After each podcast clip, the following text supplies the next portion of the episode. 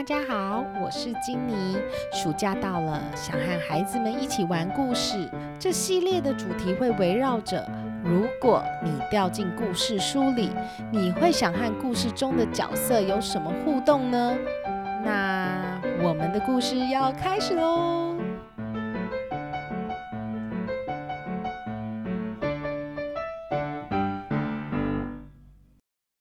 基顿是个七岁的小学生。有一天晚上，他梦到自己掉进小红帽的故事书里了。从前，从前有一个女孩，她最喜欢戴着红色帽子，所以大家都叫她小红帽。有一天，妈妈告诉小红帽，奶奶生病了，希望小红帽可以去看看奶奶。妈妈说：“你带着这些食物一个人去奶奶家要小心哦，记得不要在路上逗留，也不要跟陌生人说话哦。”小红帽点了点头。掉进故事书里的基顿眼睛一睁开，看到了一片森林。他抬起头，看到了一个穿着红色斗篷、戴红色帽子的小女孩，拿着篮子，远远的从前面走过。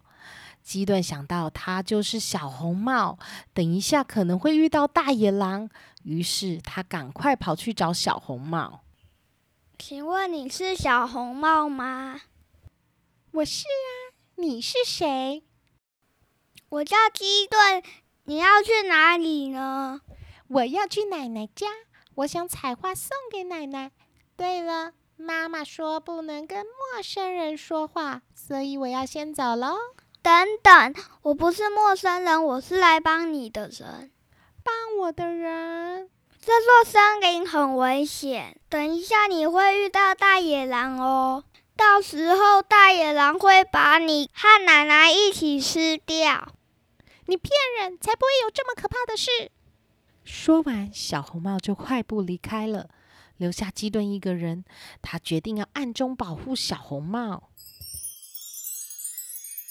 小红帽正在采花，这时大野狼出现了。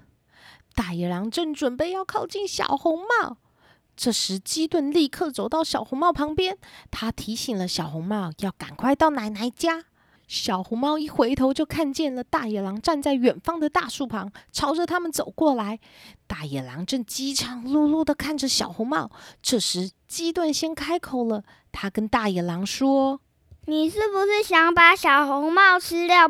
不可以哟！”“你怎么知道？”“哦哦，不，我没有要把小红帽吃掉，我只是想和你们当朋友而已。”妈妈说不能跟陌生人说话，可是你好像在滴口水耶，你是不是很饿啊？我我我没有啊。这样好了，我的篮子里有一些食物，你要不要吃呢？谢谢你，我真的好多天没吃东西了。说完后，大野狼狼吞虎咽的把篮子里的东西都吃光光了。小红帽、大野狼都把食物吃完了，那你要带什么东西去给奶奶呢？前面有几棵树，我可以去采果实给奶奶泡茶喝哦。大野狼，你吃完东西了，你要不要帮忙一起去采果实呢？那有什么问题呢？我还知道前面有几棵苹果树，我可以带你们去摘苹果哦。对耶，小红帽，苹果里有丰富的营养素，很适合送给生病的奶奶吃哦。于是大野狼带着他们往前方走去，大家一起采了苹果，也捡了果实。小红帽，我怕你遇到危险。我决定要陪你一起走去奶奶家。大野狼，你应该不饿了吧？你可以回家了，有我陪着小红帽就可以了。好，那我先走了。谢谢小红帽，你请我吃东西，和你们一起捡果实，我觉得很开心哦。